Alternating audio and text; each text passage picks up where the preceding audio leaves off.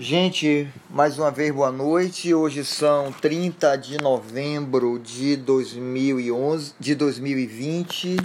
Vamos iniciar nossa aula, nossa última aula sobre extinção do contrato. Eu queria dizer a vocês, gente, que quando eu falo em extinção do contrato, essa aula é uma aula muito importante é uma aula muito importante, não apenas para que vocês aprendam tecnicamente a expressão correta, mas para que vocês, né, como não é diferente com todo o conteúdo, que vocês possam responder as questões de forma certinha. Quando a gente fala em extinção de contrato, vocês prestem atenção que todas as vezes que a gente fala em extinção de contrato, é, normalmente é, a gente fala assim, eu rescindi um contrato, né? Então, todas as vezes que vocês se referem, que nós, sociedade, eu posso falar até os advogados, né? Todas as vezes que a gente se refira a uma finalização do contrato, né, a extinção do contrato, seja porque o sujeito não pagou, seja porque o sujeito desistiu, seja porque ele unilateralmente, unilateralmente, tá longe o áudio, unilateralmente, é, é, ele, ele não quer mais continuar com aquele contrato, deve ser o seu, Fá. É, não, não é Fá não, é outra pessoa que está reclamando aí. O meu, aqui está todo mundo dizendo que está normal. Então, reparem vocês que na maioria das vezes, quando é, as pessoas se referem à extinção do contrato, elas unicamente falam o contrato foi rescindido. E não é verdade, né? Existem diversas formas de extinção de um contrato. Então, o contrato pode se extinguir por uma resolução, o contrato pode se extinguir por uma resilição, o contrato pode se extinguir por uma rescisão e um contrato pode se extinguir até mesmo porque ele sofreu aquelas interferências nas sua, nos seus pressupostos de validade. Né? Se um contrato for anulável ou um contrato for nulo, ele está automaticamente extinto. Ele não vai produzir efeito, certo? E nem por isso a gente está falando de extinção ou de rescisão de contrato. Então, minha gente, para a gente continuar compreendendo melhor este tema, sobre extinção do contrato, nós precisamos compreender aquela velha aquela velha conceituação que nós trouxemos no início do nosso semestre, né? Um contrato é uma espécie de negócio jurídico.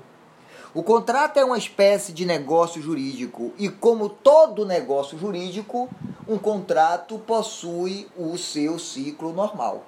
Então eu comecei lá o semestre falando para vocês, lembrando para vocês dos pressupostos de validade dos contratos, né? Aqueles que estão presentes no artigo 104.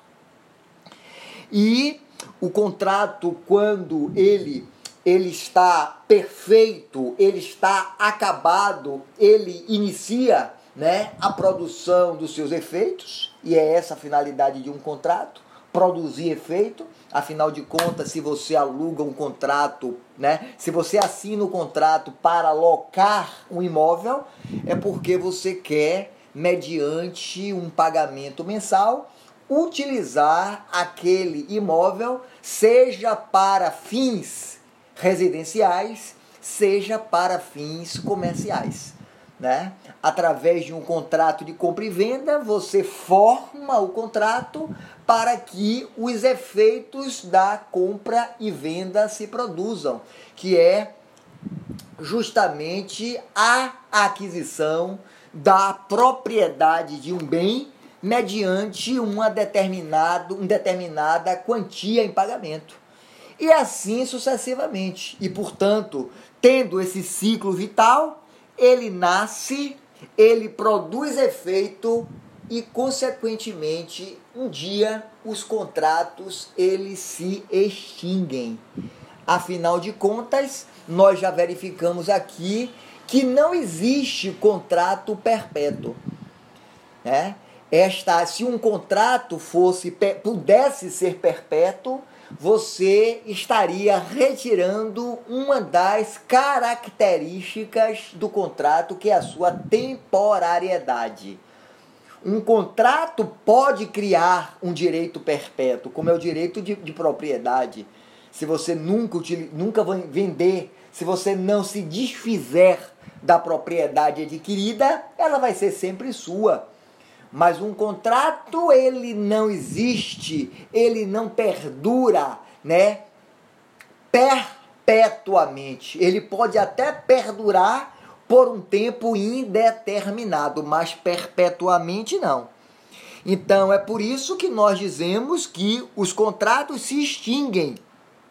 Os contratos se extinguem, né? E eles podem se extinguir pela sua, pela execução do seu próprio objeto, né? Então nós temos contratos que são que tem seu cumprimento, né? É, que, que com o seu sim, com o simples cumprimento da obrigação é, libera uma das partes contratuais, né? De qualquer obrigação, o contrato de compra e venda mesmo é um exemplo disso. Então, quando você paga, quando você paga, o comprador, o comprador pagando, ele não tem mais qualquer, né, qualquer obrigação num contrato de compra e venda. Né? O vendedor, quando recebe a quantia, ele tem que entregar, ele tem que fazer daquele contrato, né? Bom, firme, valioso. Então ele tem, ele se compromete a entregar o bem, né, em perfeitas condições de uso ou conforme ele se comprometeu a entregar. Então o cumprimento de uma prestação, né, em regra do objeto do contrato, libera o devedor, né, e desta forma, o contrato está extinto, ele está satisfeito para ambas as partes.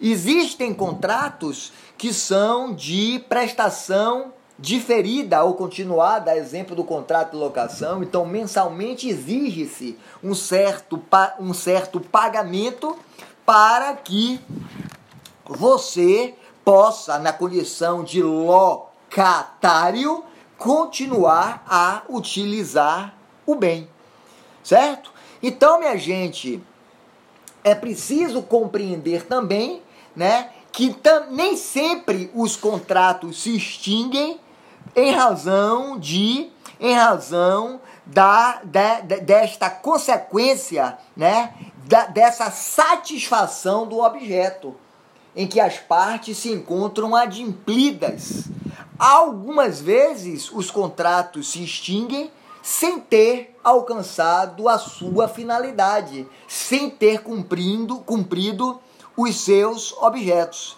Né? Então, várias situações, das, né, as mais variadas situações podem levar um contrato a, a, a, a se extinguir sem que ele tenha alcançado o seu objeto, né? sem que ele tenha, é, sem que ele tenha é, acarretado consequências jurídicas. Né? Então, esta situação, obviamente, que seria uma extinção anormal do contrato.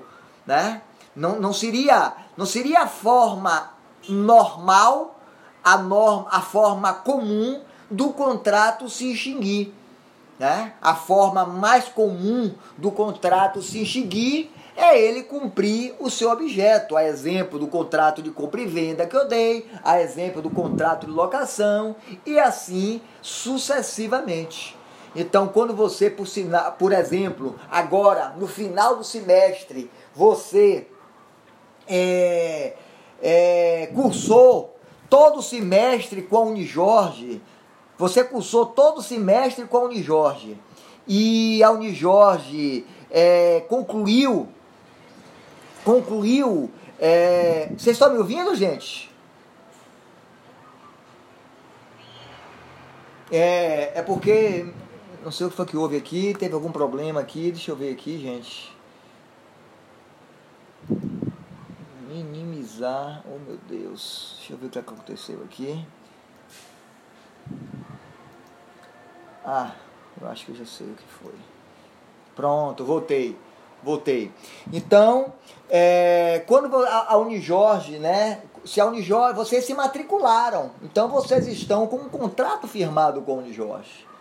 Então vocês, ao final desse semestre, quando vocês cumprirem toda a carga horária das disciplinas, vocês fizerem todas as avaliações, vocês lograrem a média né, estabelecida pela instituição, ambas as partes cumpriram com este contrato para 2020.2. Então nós, nós estaríamos diante de um contrato que se extinguiu de forma normal, né? necessitando em 2021.1 né, de uma rematrícula, de vocês renovarem o contrato por um, um, um certo, mais um certo prazo determinado. Né? Mas, lamentavelmente, nem todas as vezes nós estamos diante de uma extinção normal. Existem extinções que são. Boa noite. Existem extinções, né? Formas de se extinguir o contrato, de contratos anormais. A exemplo daquelas causas, né? Que são, podem ser anteriores ou contemporâneas à formação do contrato, especialmente quando nós estamos diante das hipóteses de nulidade absoluta e nulidade relativa, né? A nulidade absoluta ou, né, ou a nulidade relativa são situações que ambas levam à invalidação do contrato. Obviamente que a nulidade absoluta ela é muito mais quanto mais, né? Ela traz, ela traz consequências jurídicas muito mais, é, muito mais é, comprometedoras de validade, porque contrariam a ordem pública, né? Então, quando nós estamos diante de algo que comprometa absoluto, que traga o comprometimento absoluto de um contrato, né? O contrato vai ser extinto de forma anormal em razão de uma causa que ou é anterior ou é, né, contemporânea à formação do contrato, né? E se o contrato está comprometido por uma por algo, né, que lhe cause essa nulidade absoluta, obviamente que aquele contrato não gera nenhum efeito jurídico, né? A, a nulidade absoluta, ela tem este condão de não produzir nenhum efeito. Então, a gente fala inclusive, né, que os efeitos na nulidade absoluta, isso se pergunta muito em prova, os efeitos na nulidade absoluta, eles se operam ex tunc, ex tunc, porque retroagem, né, anulando tudo, a data da, da a data da formação ou do início do contrato, né? Aquele termo acó, aquele termo inicial. Então todos todos os efeitos que eventualmente estejam sendo produzidos né, após a pactuação do contrato. Se o contrato ele é nulo, ele não produz nenhum efeito. Né? Ele não produz nenhum efeito e é, todos os efeitos que são anulados né, retroagem a data da pactuação do contrato. Né? Se, o, contar, o, se, o, se o ato né, se o ato é nulo, o contrato é nulo, né? Então, inclusive, minha gente, é, é, é, se, é, se pergunta muito em prova, né? Esta nulidade absoluta que compromete a validade do contrato e que e, e acarreta a extinção do contrato, né, de forma anormal, ela pode ser alegada pelo juiz sem qualquer provocação de parte. Então é por isso que a gente diz assim, né? A nulidade absoluta, ela pode ser declarada de ofício pelo juiz, né? O juiz pode reconhecer a existência da nulidade e pronunciar esta nulidade independente de qualquer da parte contratual, né? Independente de que qualquer parte contratual esteja, né, alegando esta nulidade.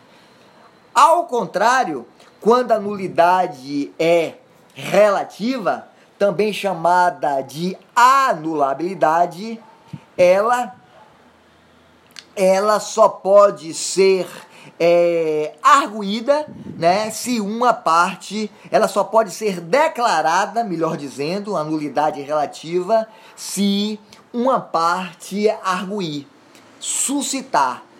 Então, a procedência do pedido de extintivo do contrato em razão de uma nulidade relativa, ele só pode ocorrer se a parte arguir se a parte aguir. Aí vocês podem me perguntariam assim: você me dá um exemplo, Márcio, mais uma vez, de um contrato que possa ser extinto de forma anormal em razão de uma nulidade relativa? Tô, né? O contrato de compra e venda em que o vendedor é João com 17 anos de idade sem a devida assistência dos seus pais.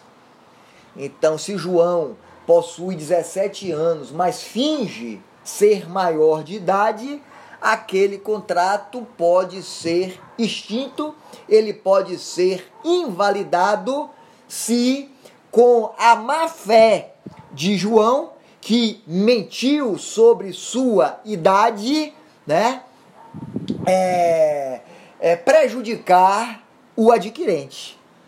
Prejudicar o adquirente eu já expliquei para vocês, eu não sei se vocês se lembram, se lembram que essa situação, essa nulidade relativa, se for arguída por quem deu causa à nulidade, ou seja, nesse exemplo, né, em que João mentiu, né? João mentiu. Então, João se aproveitou, né, desta má fé para causar prejuízos a terceiros. Então ele não pode alegar em seu próprio benefício esta esta situação que levou à anulabilidade. Aí você diz assim, eu não consigo eu não consigo visualizar uma situação em que João, depois de vender um imóvel, mentindo sobre sua idade sem a devida assistência do pai, ele arguiria essa situação para invalidar o contrato. Eu vou dar um exemplo. João vendeu a casa por 200 mil reais, né? Mentindo sua exatamente, Fabiana, mentindo sobre sua idade, mas quando acabou de realizar o negócio, ele achou um preço melhor, né? Então, o direito, o direito, né, não admite a arguição da própria torpeza de quem causou. Né? Perfeitamente, perfeitamente, Fabiana. Gostei muito, viu? Orgulho. Orgulho de você, minha aluna. Eu fico muito feliz quando o aluno né, tá participando da aula e dá uma dentro dessa aqui, sabe? Eu me sinto, gente, é como se eu tivesse alcançando, eu estivesse alcançando os meus objetivos, né? Eu não fico feliz quando o aluno se dá, se dá mal. Eu fico feliz quando ele se dá bem, né? Quando vocês demonstram nessa, nesse tipo de aula aqui, que eu não estou sozinho, que vocês não vão buscar a gravação depois, que vocês estão acompanhando, que vocês estão conversando comigo e que vocês estão compreendendo muito bem. Certo? Então, é, perfeitamente. Então, tanto, né, agora somente costurando, somente costurando o que a gente acabou de falar aqui, né, a, tanto a anulabilidade quanto a nulidade, elas né, são situações que são hipóteses que levam a uma extinção do contrato, né, em razão de comprometimentos que são anteriores ou contemporâneos à data de sua formação. Somente para a gente falar mais um pouquinho, embora não seja objeto da aula de hoje, mas eu quero somente relembrar a vocês, é, se você não arguir né, as hipóteses de anulabilidade no prazo estabelecido pelo legislador, né, o tempo, o tempo vai convalidar a validade desses negócios, né? Então, todas as vezes, por exemplo, que você realiza um contrato mediante erro, né? Ou você me, me dá um exemplo, Márcio, de um contrato realizado mediante erro. O contrato de sociedade em que você faz a sociedade com o estelionatário. Você não conhece o seu sócio, você acha né, acredita que ele seja uma pessoa de boa fé, de caráter, quando na verdade ele é um estelionatário. Então você não vai querer um sócio como estelionatário. Então, nessa situação aqui, você teria que né, arguir a, o erro de pessoa no prazo de quatro anos, que é o prazo que está fixado no artigo 178 do Código Civil Brasileiro. Da mesma forma, se você realiza um, uma compra mediante dolo, né? Ou mediante coação, você vende coagido. Então, todas essas hipóteses são hipóteses que levam à invalidação do contrato, né? Elas têm que ser arguídas no prazo estabelecido pelo legislador e se não for se não for arguído no prazo fixado pelo legislador, obviamente que precluiu o seu direito de fazer. E agora, né, o negócio jurídico, ele está consumado, pleno, o contrato não pode mais ser extinto, né? Não pode mais ser extinto de forma anormal. Você pode até buscar a sua extinção mediante outras circunstâncias. Certo? Que nós vamos ver aqui. Que nós vamos ver, mesmo com. Sim, sim, mesmo com erro. O erro, quer ver o artigo 178? Abra aí o artigo 178 do Código Civil. Vamos lá. Né? Mesmo erro. 178. Estou procurando aqui é, é de quatro anos o prazo de decadência, portanto, ele atinge o próprio direito, para pleitear anulação do negócio jurídico contado. Dois, né? No caso de erro, dolo, fraude contra credores, estado de perigo ou lesão do dia em que se realizou o negócio jurídico. No inciso 1 fala do, da coação. A coação é, o prazo somente começa a contar da data em que da data em que é, extinguiu a coação. Quer um exemplo? O casamento realizado mediante coação. Não esqueçam que o casamento tem natureza contratual. Então, casamento mediante coação. Quem coagiu você? O pai da noiva. E depois de seis meses do casamento, o pai da noiva né, ficou inválido, em coma, em situação, em num quadro vegetativo em cima da cama. Então, é, é, cessou a coação. Ou se o pai da noiva morreu, cessou a coação. Da morte do coator, né, faz, começa a contar esse prazo de quatro anos para você alegar a coação. Se você não alegar no prazo de quatro anos, né, o casamento é válido. E agora você somente pode né, dissolver o casamento mediante o divórcio. Não, você não pode mais invalidar o casamento. Tudo bem, gente? Vamos continuar? Vamos continuar? Vamos falar da cláusula resolutiva. Vamos lá. Vamos falar da cláusula resolutiva. Certo? Cláusula resolutiva. Muito bem. O que é que então Fabiana está? Torna-se válido uma a invalidação não se dá de. É, Torna-se válido. Né? A invalidação não se dá de forma normal. Em todo contrato bilateral, minha gente, nós vimos isso quando falamos sobre a classificação dos contratos, né? Um contrato chama-se, eu vou falar agora de forma sinônima, né? Ele é bilateral, também chamado de contrato sinalagmático.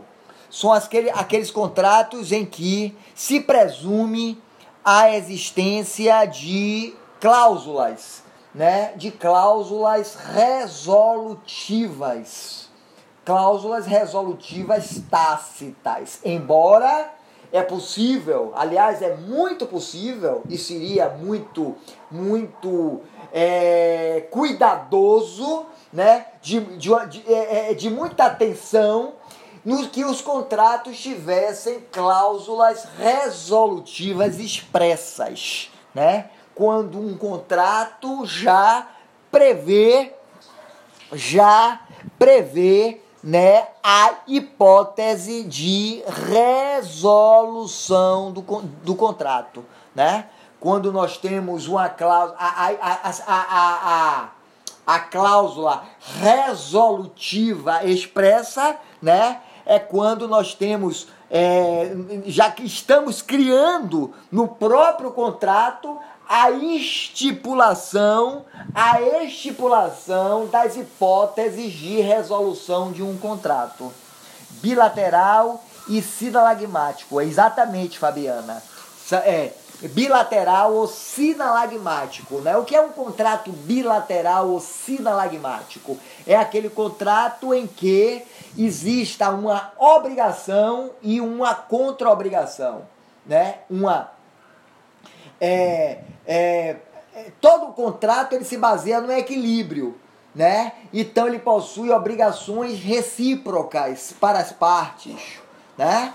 Eu não tenho, eu tenho direito e dever, direito e dever. Então é isto que caracteriza o contrato bilateral ou sina, sinalagmático, em que cria prestação e contraprestação. Trabalho, por exemplo, o contrato de trabalho, certo? Certo? Então, vamos lá? Então, em todo contrato, né, bilateral ou sinalagmático, né, ainda que não possua uma cláusula, cláusula resolutiva expressa, nesses contratos se presume a existência de uma cláusula tácita né? Embora não esteja ali previsto, né? O artigo 475 do Código Civil Brasileiro autoriza a parte contratual lesada pelo inadimplemento, aquela parte que foi prejudicada em razão do inadimplemento do outro, né, a pleitear, a buscar a arguir a resolução do contrato com perdas e danos. Então, o que é que diz o artigo 475 do Código Civil Brasileiro? Né? A parte lesada pelo inadimplemento pode pedir a resolução do contrato se não preferir exigir o cumprimento, cabendo, em qualquer dos casos, indenização por perdas e danos. Eu queria perder um tempinho nisso aqui, gente, para conversar com vocês, né? Primeiro para mostrar que, né, para provar a vocês o que eu disse no início, né? No início desta aula. Nós estamos aqui numa situação do artigo 475 em que, né, em que em um contrato que tenha pelo menos duas partes, e por isso nós estamos dizendo que ele é bilateral ou sinalagmático, uma parte não cumpriu a sua obrigação. Uma parte não cumpriu a sua obrigação. Então a parte que não cumpriu a sua obrigação, ele está caracterizado naquela condição de inadimplente que vocês né, aprenderam no semestre passado com direito das obrigações. Então a parte que não cumpriu com a sua, a sua obrigação, ele não adimpliu a sua obrigação, ele é inadimplente. Então a parte prejudicada, né, a parte a quem deva ser cumprida, dada esta obrigação, ela tem duas situações. Ou ela vai bater a porta né, do Estado juiz e exigir que o juiz determine né, o cumprimento da obrigação, mediante a imposição de uma multa, por exemplo, né, ou ele vai buscar a extinção do contrato pela resolução, pela resolução e ainda buscar as consequências dos prejuízos sofridos. Afinal de contas, se uma parte não cumpriu o contrato, se uma parte ina é inadimplente, obviamente que está acarretando prejuízos para a outra parte, né? Então, estaria essa situação de inadimplência se assemelhando àquilo que a gente chama de ato ilícito, que está previsto no artigo 186 do Código Civil Brasileiro. Né? Aquele que por ação ou omissão voluntária, negligência ou imprudência, violar direito, olha a violação do direito e causar dano a outrem, incide em responsabilidade civil. O Código diz: comete ato ilícito. É Cristiano Chaves que fala assim: incide em responsabilidade civil. Então, minha gente, vocês estão verificando aqui pelo artigo 475 do Código Civil que a parte que foi prejudicada pelo inadimplemento, ele pode pedir a resolução do contrato se não preferir exigir o cumprimento do contrato de forma integral, da forma que foi pactuado, cabendo tanto em uma situação quanto em outra situação pleitear, né, as perdas e danos. As perdas e danos, que é aquilo que nós dizemos, né? É a responsabilidade civil, que via de regra, né, a gente chama até de forma errada também de indenização. Por que de forma errada a indenização? Porque nem sempre a indenização, às vezes é reparação. E reparação não é indenização. Então, o contratante, né, pontual, minha gente, né, aquele que cumpriu as suas obrigações em um contrato sinalagmático, diante do descumprimento contratual da outra parte, ele pode, de forma alternativa, ou resolver o contrato, né? Que é extinguir o contrato, e aqui eu estou mostrando a vocês que normalmente se fala rescindir o contrato porque a parte inadimpliu. Não é rescisão, é uma resolução por inadimplemento voluntário da outra parte. Certo? Ou, né, eu falei alternativamente, ou a parte que está kits, né, ou kit com as suas obrigações ele resolve o contrato ou exige o seu o, exige o seu cumprimento, né, da forma que ele foi contratado, né?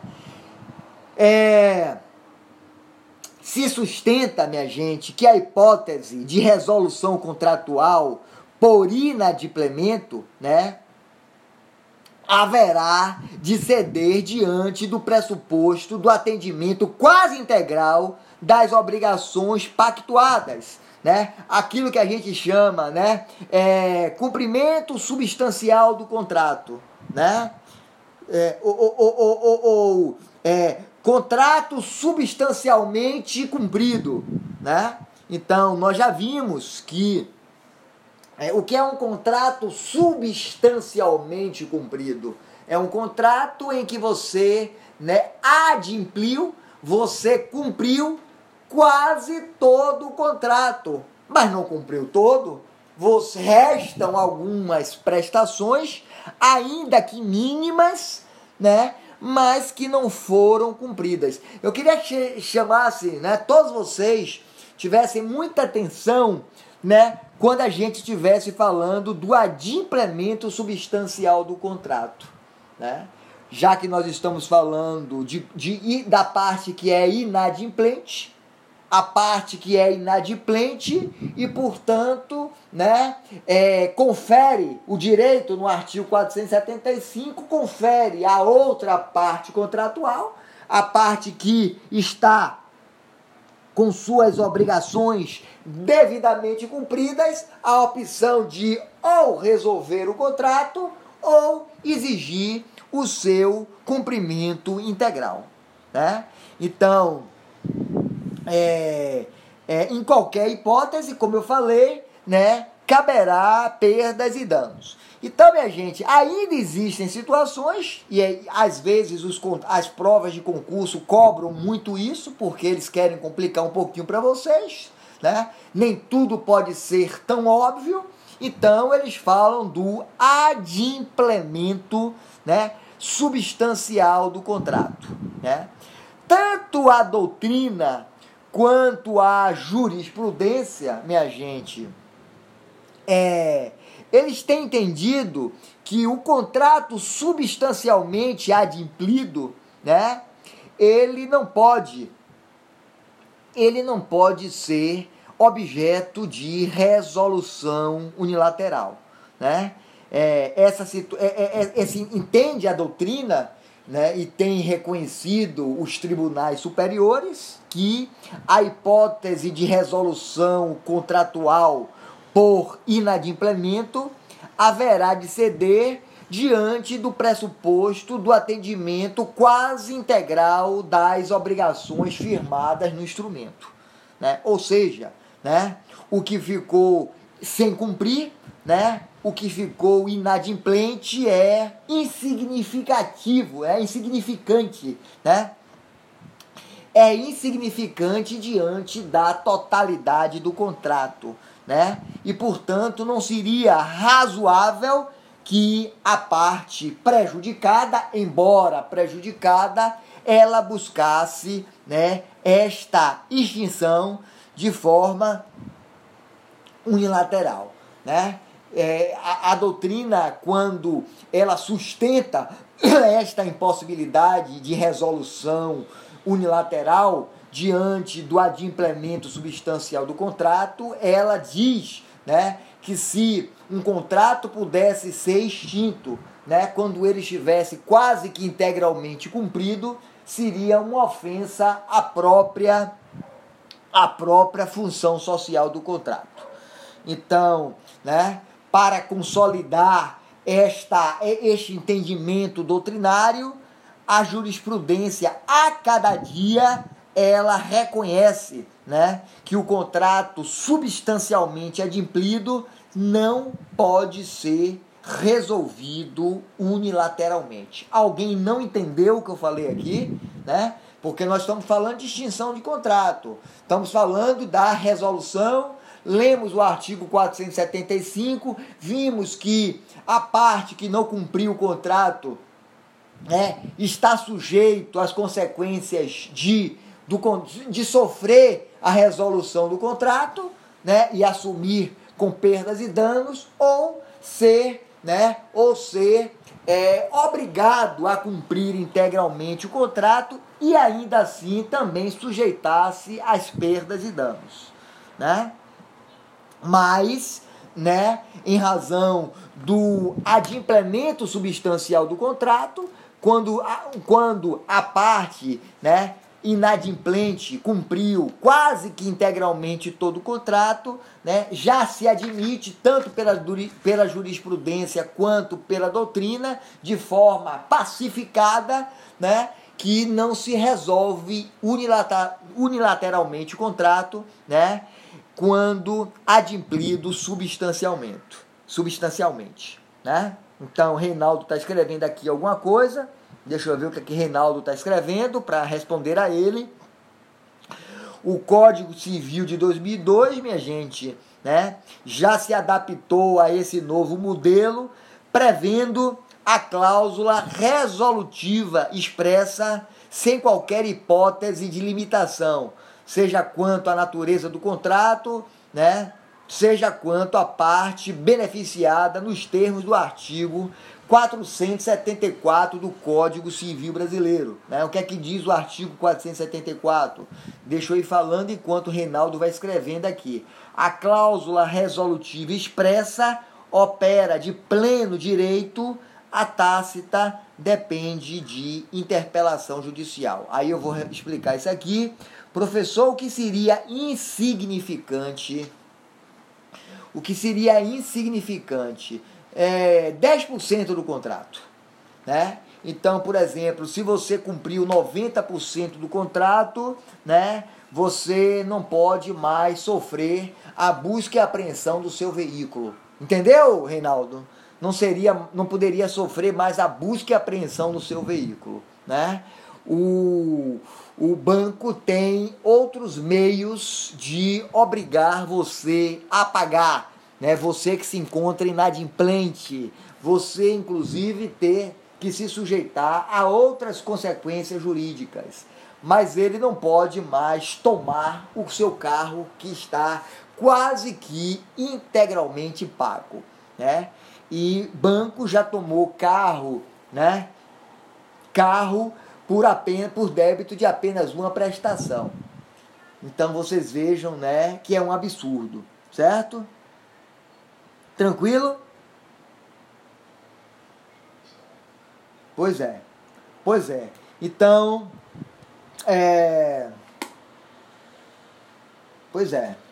Positivo. Eu já perguntei se, se, se, se Reinaldo era militar, né? Que ele faz positivo, negativo. Vamos lá, gente. É... é... Trabalha na indústria. Muito bem, em breve você não trabalhará mais na indústria, mas para a indústria vendendo as suas as suas, né, a sua consultoria jurídica, Reinaldo, né? Que assim seja e você lembre de mim, viu? Que você lembre de mim. É, então, minha gente, né? É, vimos que essas cláusulas resolutivas elas podem ser tácitas elas podem ser expressas. Expressas quando o próprio contrato já prever, né? Tácita, tácita porque presume-se, né, a possibilidade da parte prejudicada vir buscar, né, as consequências deste inadimplemento. E aí eu me passei um pouquinho agora, né? Porque em, em, razão da pergunta de Ronaldo, né? Em razão da previsão do artigo 474, né? Observem vocês, a cláusula resolutiva tácita depende de interpelação judicial. É o que está disposto na segunda parte do artigo 474. O que é interpelação judicial? É quando você notifica, né? O credor notifica o devedor dando conhecimento das razões do inadimplemento, né? da condição ou da sua situação de inadimplemento, né? Para constituir, constituir em mora o devedor. Né? Agora, tanto na, na, no de cláusula resolutiva expressa ou convencional, como no de cláusula resolutiva tácita, a resolução do contrato ela deve ser sempre judicial, né? Quando a gente fala em resolução do contrato em razão de cláusula resolutiva, obviamente que isto só pode ser feito, né? É a resolução só pode ser feita se pronunciada, se decretada pelo juiz, né? Então, é, é, o juiz aqui, né, recebendo aquelas a, a provocação da parte lesada, né, conforme previsão do artigo 475, se manifesta dizendo que o contrato está extinto por resolução unilateral de uma das partes. Né? É... Tranquilo, gente? Tranquilo? Muito bem, então vamos seguir. Vamos seguir. Vamos, a, vamos lá? Então, a gente ainda a gente ainda está falando de, é, de extinção do contrato, né? Então, ainda temos a, a questão do arrependimento, certo? Ainda temos a questão do arrependimento. O que é arrependimento? Arrependimento é você desistir do contrato, né? Então, desistir do contrato. O arrependimento, minha gente, nos contratos que não sejam de natureza consumerista não são muito comuns, né? Não são muito comuns, mas existe, né? Então, um contrato pode ter uma, cláusula expressa prevendo a hipótese de arrependimento, né? o que autoriza qualquer das partes a extinguir o contrato mediante uma declaração unilateral. Aí vocês me, me, me perguntam assim: você me dá um exemplo, Márcio, de contrato em que tem a cláusula de arrependimento? É o que mais tem nos contratos de compra e venda, minha gente. Então, quando eu faço o contrato de compra e venda, né, e, com, e, como, e como os contratos, né, no mercado livre, no mercado livre, não, Reinaldo, porque no mercado livre, na maioria das vezes, quando você está fazendo negócio no mercado livre, você está fazendo negócio de natureza consumerista, né? E ainda se utilizando de uma plataforma digital. Então, daqui a pouco eu vou falar melhor sobre isso. O Código de Defesa do Consumidor, né, que é a Lei 8078 de 90, ele prevê, ele já pre, a própria lei, o próprio Código de Defesa do Consumidor já traz a, a hipótese de arrependimento no artigo 49 todas as vezes que você estiver adquirindo você na condição de consumidor, e somente na condição de consumidor, estiver adquirindo um produto ou um serviço sem contato físico, né? Então é muito diferente, né? São situações completamente diferentes quando você chega na loja do shopping center e você manuseia uma camisa ou uma bicicleta para adquirir, né? Outra coisa completamente diferente é quando você compra uma camisa ou uma bicicleta por uma plataforma digital. Seja por um encarte, seja por telefone, seja, como você mencionou aqui, né, no Mercado Livre, no Mercado Livre por meio da internet. Então, o artigo 49 já traz a hipótese de você se arrepender né, de você desistir da compra sem precisar justificar as razões do arrependimento, né?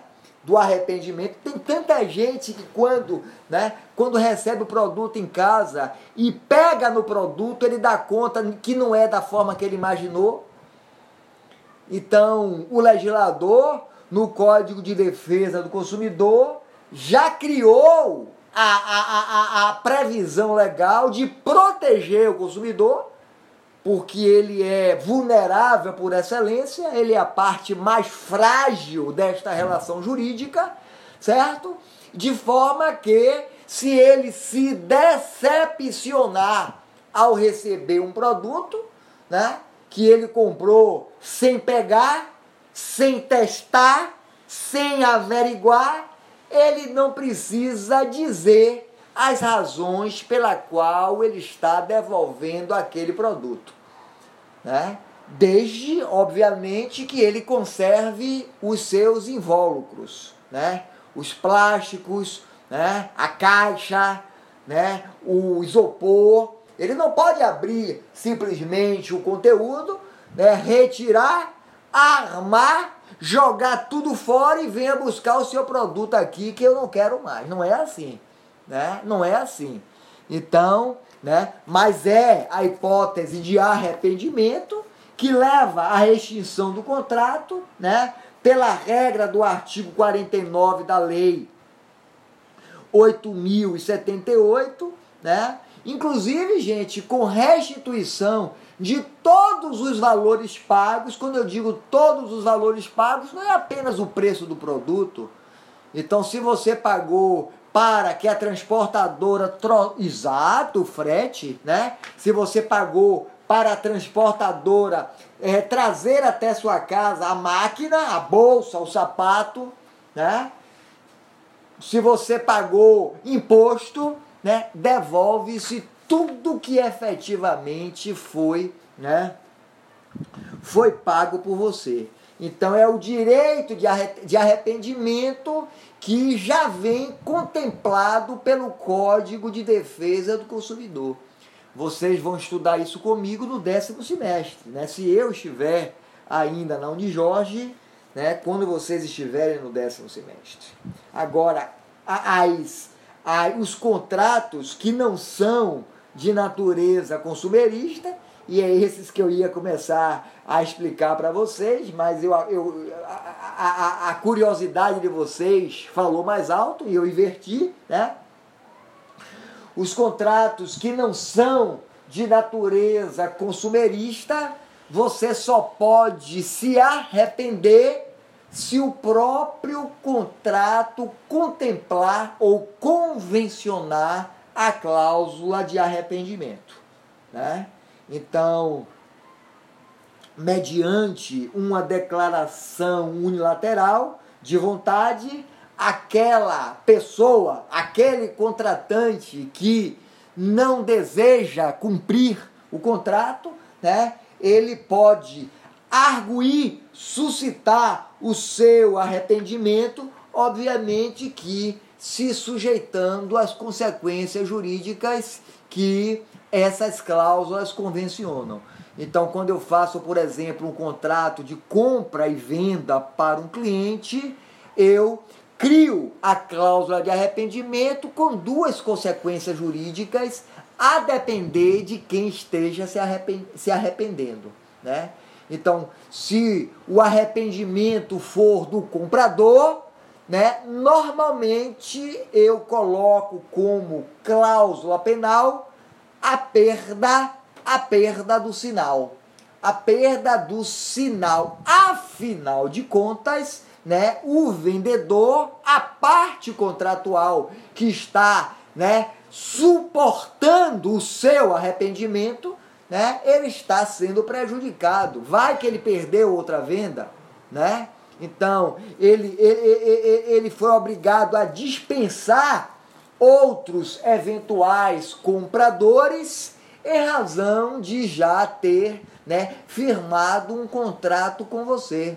O contrato que gera obrigações para ambas as partes. Portanto, o seu arrependimento deve né, trazer uma contrapartida de natureza compensatória para ele, que é a perda do sinal.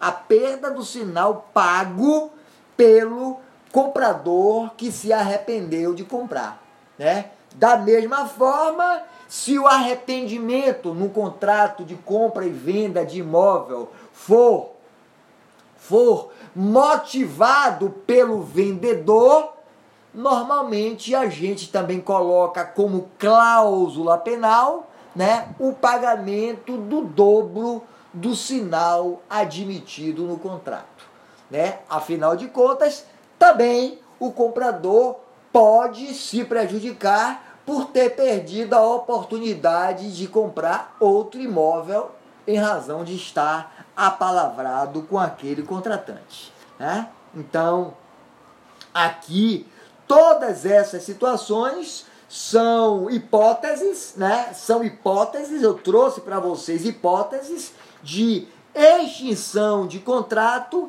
em razão de situações que são anteriores ou contemporâneas ao próprio contrato, né? Existem outras situações, minha gente, que são supervenientes, também chamado de posteriores à formação do contrato.